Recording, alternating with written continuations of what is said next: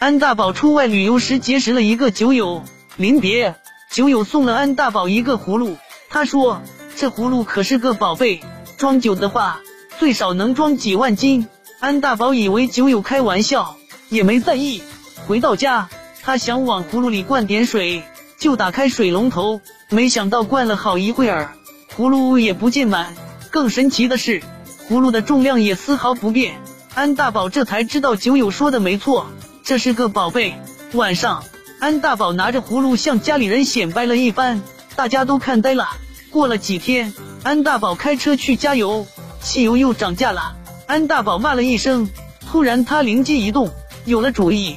第二天，他拿着葫芦来到加油站，让工作人员往葫芦里加一万元钱的汽油。工作人员以为安大宝疯了，安大宝说：“我没疯，这是宝葫芦，你就加吧。”工作人员半信半疑，开始加油。加着加着，工作人员呆了，这葫芦太神奇了。加完油，安大宝高高兴兴抱着葫芦回了家，心想：长吧，这回不怕了。晚上一家人吃饭，安大宝的父亲喝了一口酒，说：这回好了，不怕酒涨价了。昨天我去酒厂买了两千斤高粱白，够我喝好几年的了。安大宝一惊，赶紧问：你把酒放哪了？父亲说：当然是放宝葫芦里了。安大宝正要说话。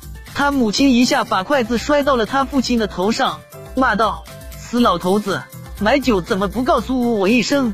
我买了一千斤酱油放葫芦里了，我的酱油呀，全白扔了。”安大宝正要说汽油的事，这时儿子跑进里屋，抱出了葫芦，哭丧着脸，边跑边嚷：“天啊，我的可乐，一百瓶啊！”